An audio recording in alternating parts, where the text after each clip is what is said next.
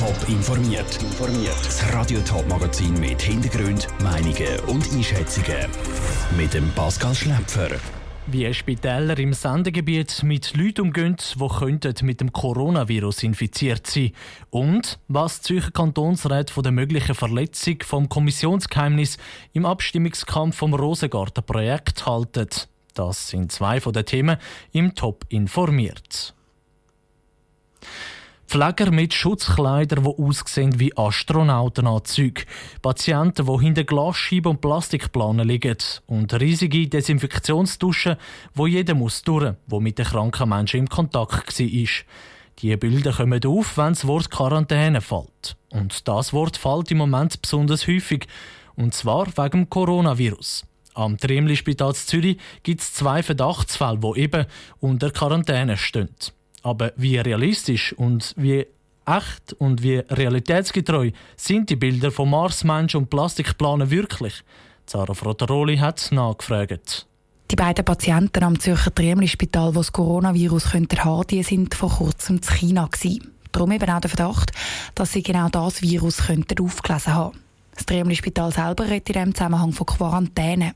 Das ist aber eigentlich nicht ganz richtig, widerspricht Pietro Vernazza, Chefarzt der Klinik Infektiologie und Spitalhygiene am Kantonsspital St. Gallen. Quarantäne ist eine Maßnahme, wo man gesunde Menschen überwacht, wenn man will verhindern dass sie könnten die Krankheit noch entwickeln und andere anstecken. Das hat man früher gemacht bei der Cholera. Sie kennen das heute auch von Hunden, wo man, wenn man sie ins Land reinnimmt, muss unter Quarantäne tun. Wenn aber kranke Menschen untersucht werden, wie im Moment eben am Tremli-Spital Zürich, dann ist das eigentlich keine Quarantäne, sondern eine Isolation.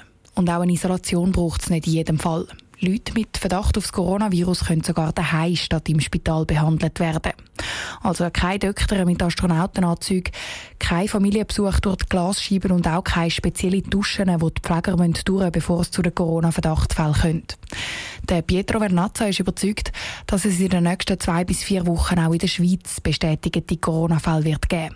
Trotzdem werden eben keine ganzen Spitalflüge abgeriegelt die Ausbreitung von dieser Krankheit werden wir nicht können verhindern. Wir können schauen, dass wir durch normale Hygienemaßnahmen Handwaschen, Schnitzen in Ellbeugen, alles, was wir schon kennen von der Grippeprävention. Durch normale Maßnahmen können wir dafür schauen, dass weniger Leute davon betroffen sind. So oder so, Grund zur Panik sei das Coronavirus nicht, sagt Pietro Vernazza. Die meisten Verdachtsfälle, die es im Moment gibt, die stellen sich am Schluss vermutlich als ganz normale saisonale Grippe heraus.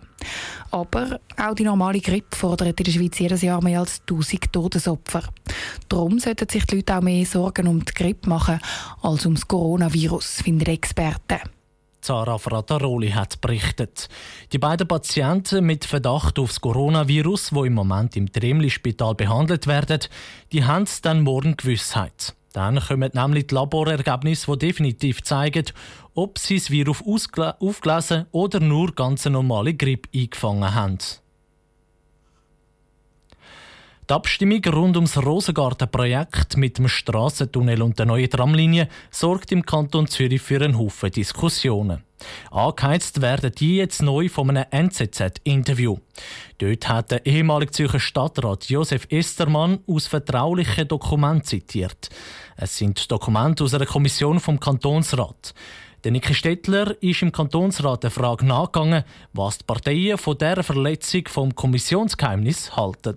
Vertreter von der SVP, FDP und EDU haben an der heutigen Sitzung vom Zürcher Kantonsrat gefordert, dass der Rat dieser Indiskretion müsse nachgehen und herausfinden, wie die vertraulichen Dokumente zum Josef Estermann kommen das könnte aber noch schwierig werden, meint Beatrice Frey-Eigenmann, Fraktionspräsidentin von der FDP. Es ist natürlich so, mit den elektronischen Möglichkeiten gibt es natürlich viele Leute, die letztendlich in Frage kämen für so etwas. Oder? Aber Tatsache ist einfach, dass der Herr Estermann das Protokoll nicht quasi auf legalem Weg äh, kann bekommen kann. Es gibt aber nicht viele Leute, die in Frage kommen nämlich nur die, die auch an den Kommissionssitzungen dabei sind, haben Zugriff auf die Dokumente. Und das ist laut dem Fraktionspräsident der SP, Markus Späth, eine überschaubare Gruppe. Es sind 15 Leute in dieser Kommission.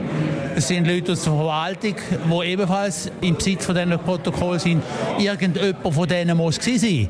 Ich gehe jetzt mal nicht davon aus, dass jemand das Protokoll in der S-Bahn liegen lassen hat und es der Herr Estermann zufällig gefunden hat. Der Inhalt, den Josef Estermann aus dem Protokoll zitiert, sei an sich nicht dramatisch. Trotzdem es gehe um das Prinzip. Zu wissen, dass da Kommissionsprotokoll verteilt werden an Dritte und die dann da quasi in der Öffentlichkeit mit dem gehen hausieren, geht einfach nicht. Die FDP denke ihre Fraktionsmitglieder klar darüber aufklären, dass ein Bruch vom Kommissionsgeheimnis rechtliche Folgen haben.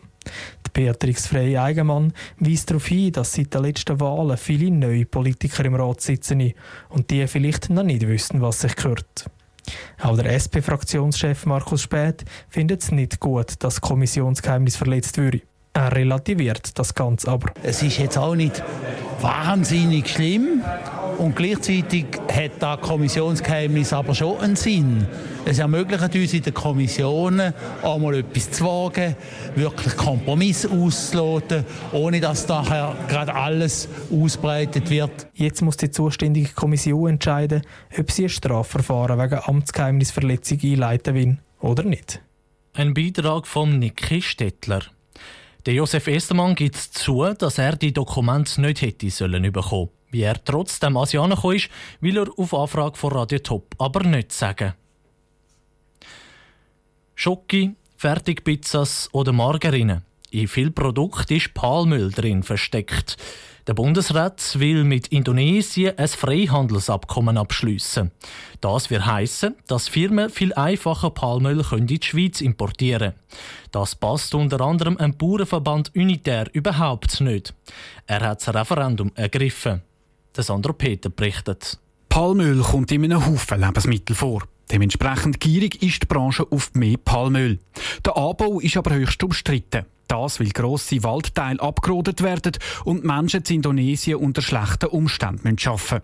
Für den Rudi Bärli von der Bauerngemeinschaft Unitär ist darum klar, das Freihandelsabkommen mit Indonesien darf nicht zustande kommen. Es gäbe nämlich kein nachhaltiges Palmöl. Man weiß nicht, von was der Bundesrat redet, wenn er von nachhaltigem Palmöl redet. Es gibt einen Standard, der ist nicht erfolgreich, also der ist sehr kritisiert. Der haltet seine Versprechungen weder ökologisch noch sozial, also Kinderarbeit, äh, Waldrodungen, Brandrodungen. Der SVP-Nationalrat Franz Grütter haltet nichts vom Referendum gegen das Freihandelsabkommen mit Indonesien. Das ist etwas, wo der Bundesrat entscheiden muss und nicht das Volk. Wir sind der Meinung, dass das primär ein Verhandlungsmandat ist, das der Bundesrat muss führen muss. Und der Bundesrat haben wir auch darum gebeten, soll insbesondere klare Standards fordern, was Palmölproduktion anbelangt. Und darum müssen sich die Leute auch keine Sorgen machen, wenn Palmöl aus Indonesien importiert wird, ist der Franz Grütter überzeugt. Damit das Referendum gegen das Handelsabkommen zustande kommt, müssen die Verantwortlichen jetzt 50.000 Unterschriften sammeln.